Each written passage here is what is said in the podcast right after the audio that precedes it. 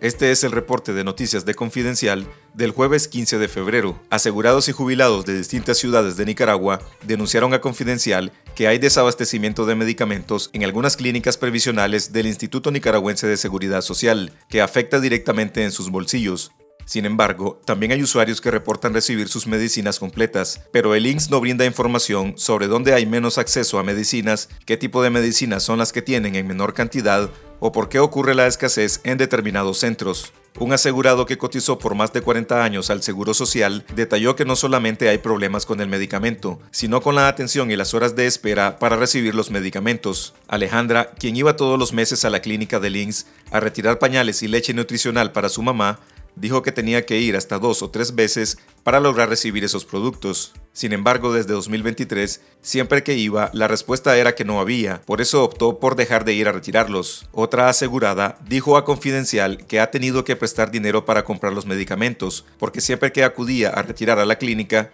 esta no tenía los medicamentos.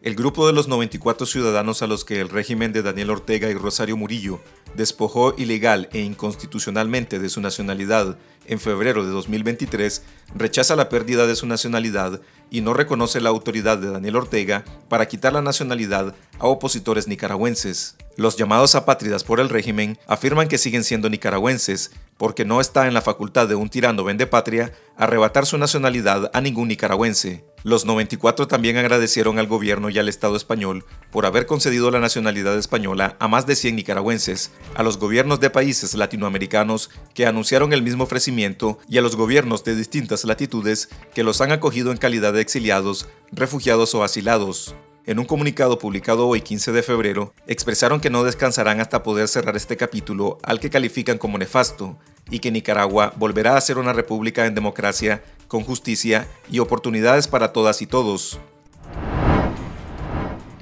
La Corte Interamericana de Derechos Humanos publicó una resolución de medidas urgentes en la que ordena a Nicaragua liberar de inmediato a los líderes políticos indígenas de oposición Brooklyn Rivera Bryan y Nancy Elizabeth Enríquez James del Partido Regional Yatama y que adopte las medidas necesarias que permitan que los beneficiarios puedan continuar ejerciendo sus derechos políticos como diputados regionales indígenas, principal y suplente, según corresponda de la Asamblea Nacional de Nicaragua. El Tribunal Continental también ordenó a Nicaragua que informe de manera oficial el lugar y las condiciones de detención de estas dos personas y que les permita el contacto con sus familiares y representantes legales. El paradero de Brooklyn Rivera se desconoce desde el 29 de septiembre de 2023, cuando agentes del Estado irrumpieron en su casa en la ciudad de Bilwi, región autónoma de la costa caribe norte. Por su parte, Nancy Enríquez, también indígena misquitu, es la diputada suplente de Rivera, presidenta del partido Yatama, y su paradero se desconoce desde el 11 de octubre de 2023,